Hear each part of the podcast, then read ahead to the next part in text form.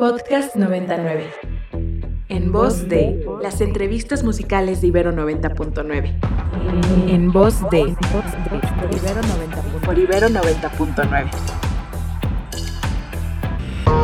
Dear Boy es una banda de rock alternativo agridulce con raíces en el post-punk. Con motivo de su nuevo material, Carla Ortiz conversó con Ben Gray, líder de la banda, para los micrófonos de Ibero 90.9. Y como les comenté al inicio del programa, ahorita ya tenemos en entrevista a, a, Dear Boy con este Ben Gray, vocalista y guitarrista de la banda. Está por acá en la cabina virtual de Ibero 90.9. So, hey Ben, how are you doing? I'm good. How are you? Thanks for having me. No, thank you for coming. I'm glad you're okay. I hope, yes, resting from playing in Colombia and Mexico. yeah, I'm like remembering how to rest. It's going okay. I'm glad. I'm glad. And how was it like playing at Festival Pal Norte here in Mexico? It was such an uh, an electric experience. I feel like the Mexican audiences are just so connected and ready for live music. It was really yeah. exciting. Yeah, we always have a good time at live shows. yeah, definitely. yeah, I'm from LA where everybody's really ultra cool and doesn't want to show you how into it they are. Oh so my it gosh. was Yeah, it's a lot. So this was great. Nah, that's boring. Yeah, we really enjoy it. And what could be does the Colombian audience also feels the same? It does, yeah. I mean, I, I do feel like we belong in, in in these in these cities and these countries. You know, like the it's just I don't know. It feels like home to us. Hmm. That's really nice. I'm glad that you feel like home. Thank you. I was uh, seeing an Instagram post that you guys uh, made when you were playing also in La Roma Records, and Oh. it said that you will be coming back uh, in the summer. So is that a promise? It is a promise. If I could give you my pinky, I would. Uh, we, it's yeah. We will do. Perfect. Yeah, yeah, yeah. That counts. That for sure counts. yeah. Um, yeah, we'll be doing our first headline shows ever in Mexico this summer.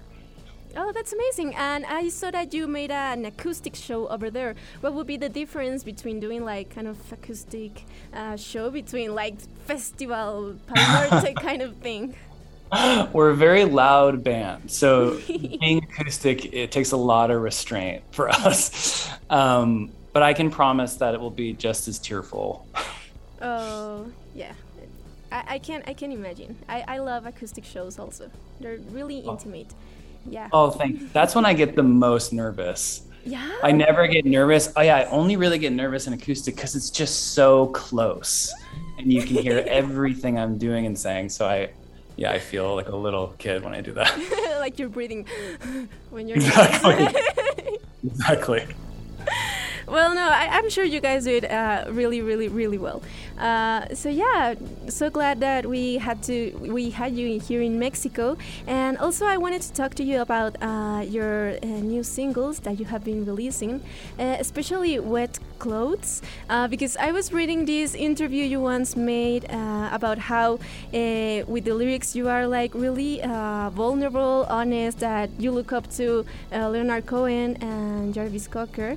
And Yeah. I was wondering, uh, with this song, did you also um, put the that philosophy in writing uh, your music? Absolutely. I think anytime, you know, you're writing a song and writing lyrics, you have such a, a great responsibility to be as honest and, and, and true as, as possible. And, um, yeah, I really look up to those, to those people. But with this song, you know, we started writing it like six years ago and we were all just really wanted to get it right. So it took a long time for us to work up the courage to finally go and make it. Did you change something at the course of those six years? we changed 9000 things yeah, but the but the lyrics always stayed the same um, and i think you know for me it's just it's a very emotional song because i think we all experience that you know losing somebody whether it's romantic or you know personally it's uh, it's a shared experience and there are emotional triggers everywhere. So um, it just was a song that i felt we needed to write Eh, estoy por acá hablando con Ben de Dear Boy. Eh, primero estábamos platicando un poquito respecto a su presentación eh, en el Festival Pal Norte y también se presentó en Colombia, por supuesto. Entonces le preguntaba que cómo estuvo tocar en un festival y decía que pues súper eléctrico, que la audiencia en México, como ya han dicho muchísimos artistas, de verdad se siente a la gente conectar, pero más que nada mostrar que están disfrutando el concierto cual asisten, eh, que lo mismo sintió en Colombia, dijo que sí fue un gran cambio porque, por ejemplo, en Los Ángeles a veces la gente en la audiencia como que no se deja mostrar que lo está disfrutando al 100, como enteramente. Y bueno, después hablamos de una presentación que tuvieron en la Roma Records, fue una presentación eh, únicamente acústica y pusieron en su Instagram que les encantó y que van a volver a venir en el verano, entonces le pregunté si era una promesa y dijo que efectivamente sí. Con su guitarra angular, línea de bajo rebotante, ritmos de percusión matizados y solo de saxofón, The Slump, nuevo sencillo del artista dublinés Skinner, está inspirado en el post-punk. En entrevista para Ibero 90.9, Aldebarán conversó con Aaron Corcoran en el Aldebarano en la mañana. Yo le doy la bienvenida a Aaron Corcoran, mejor conocido como Skinner dentro de la industria musical, a los micrófonos de Ibero 90.9. Hi Aaron, welcome to Ibero 90.9 FM. How are you? Good man, how are you? Fine, thank you. Fine. We're very happy to to having you here with us. Oh, thank you so much. I'm happy to be here. This is, this is really cool. Yeah, it's very cool. So let's begin with this with this chat with this interview, and I want to start um, uh, asking you this: How do you feel with all of this? Uh, with all of this, this happening with only 24 years, you know, uh, we are talking because your music is being playing on the other side of the world here in Mexico City, you know. So how do you feel about that? Uh, it's kind of crazy to be honest with you. I mean, this is the the first like radio interview I've ever done, so it's it's wild that it's it's going out of Mexico. You know, um, it's really really cool. The first radio interview that you that you do.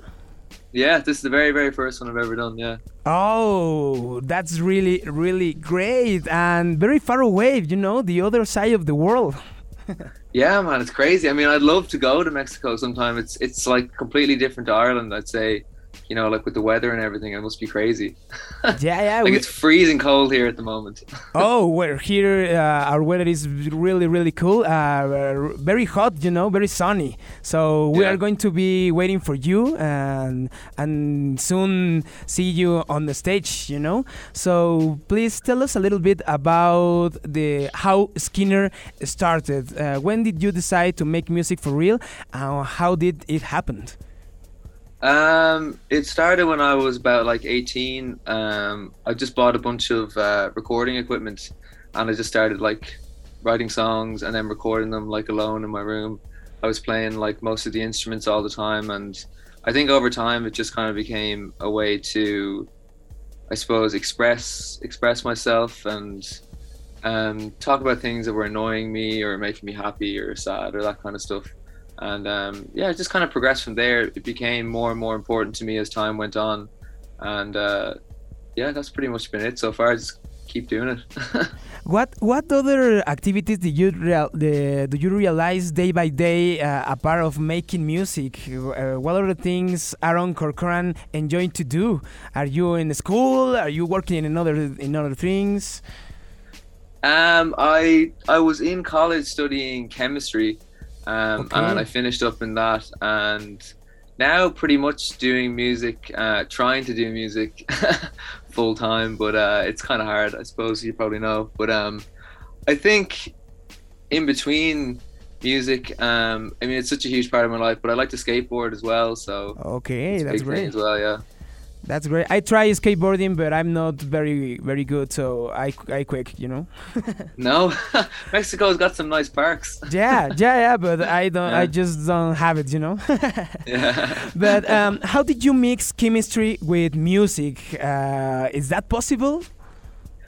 Um, it's a difficult one because they're so different. Like science is so strict with rules and procedures and this kind of thing and then music is so free so it was difficult to to balance the two. It's they're totally like clashing in in in in, in, in like the world, I suppose, you know.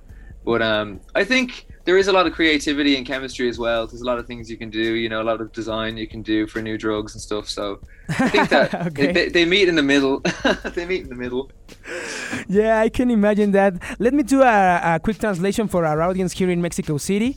Uh, estamos hablando aquí con Aaron Corcoran, mejor conocido como Skinner dentro de la industria musical, un chico de 24 años que se encuentra en Irlanda en este momento y nos comenta que es su primera entrevista para una radio en su proyecto musical, entonces está muy emocionado y por supuesto que nosotros nos sentimos muy honrados por hacer esta entrevista, este proyecto. Imagínense cuando ya sea eh, un, un producto gigante, ¿no? Gigantesco, que va para allá. Les decimos que va para allá.